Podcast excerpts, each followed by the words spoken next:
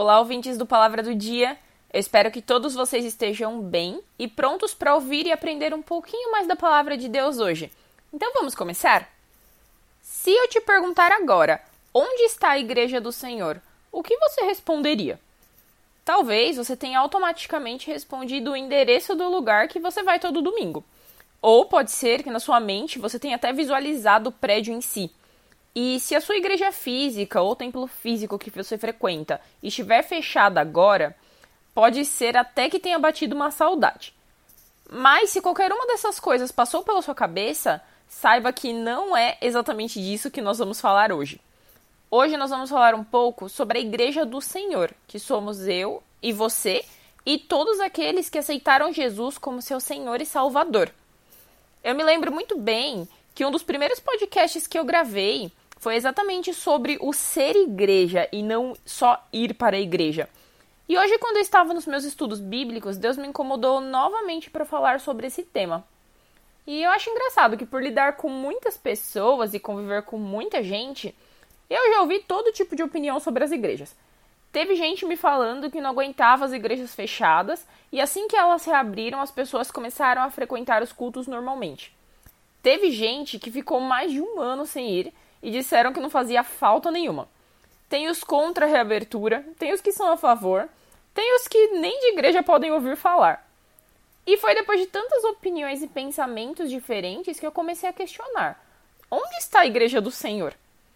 Eu já falei naquele podcast anterior que gravei há mais de um ano atrás, mas vou repetir.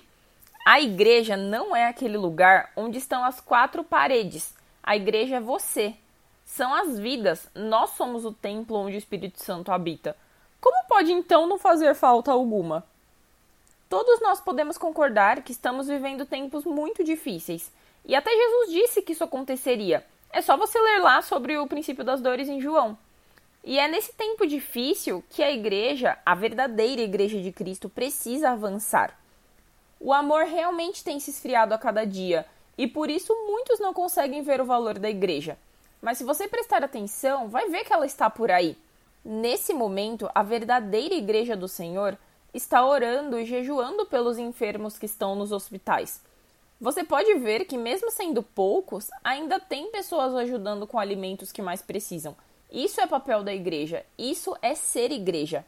As quatro paredes que têm um endereço físico nada mais servem do que serem um lugar para nos ajuntarmos e nos reunirmos. E é óbvio que não tem nada de mal nisso. Mas agora é hora de ser igreja realmente, de mostrar para o mundo o amor de Cristo. É hora de ir e avançar em busca daquele que está perdido.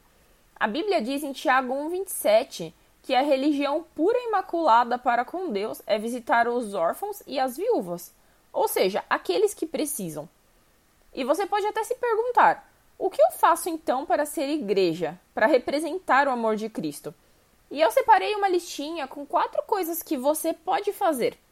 A primeira que eu coloquei na listinha é: ore com alguém. Muitas pessoas estão sofrendo e passando por problemas seríssimos nesses últimos tempos. E você, como igreja de Cristo, pode orar por elas e com elas. Se alguém te pedir oração, ore como se fosse alguém da sua família. Com certeza isso representa o amor de Cristo. A segunda, leve a palavra de Cristo. Sabe por que muitas pessoas não querem nem ouvir falar de Jesus? Porque elas não conheceram Jesus verdadeiro, e sim uma figura religiosa que não representa em nada os verdadeiros ensinamentos de Cristo. Você quer realmente ser igreja? Então leve a mensagem da cruz. Ensine as verdadeiras palavras de Cristo em amor. Isso é ser igreja. Terceira, ofereça ajuda física também. A Bíblia diz que a fé sem obras é morta. Se você pode ajudar alguém, ajude.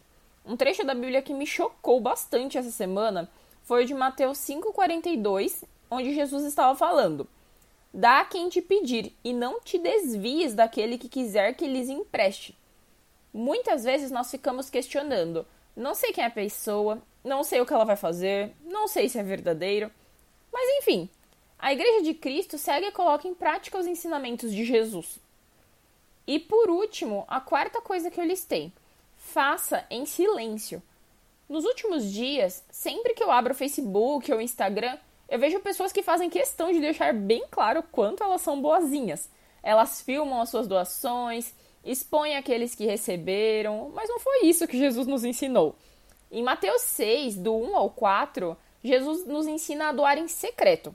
Que não saiba a tua mão esquerda o que faz a direita. A verdadeira igreja de Cristo não quer a glória para si, porque ela sabe que a glória é de Deus e só dele. Eu espero que essa palavra tenha abençoado a sua vida e te feito refletir sobre isso. Chegou a hora de sermos igreja. Se você gostou dessa mensagem ou conhece alguém que esteja precisando ouvir isso, compartilhe com seus amigos pelo WhatsApp.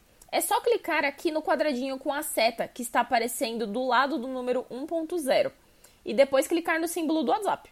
Não se esqueça também de seguir o Palavra do Dia nas redes sociais.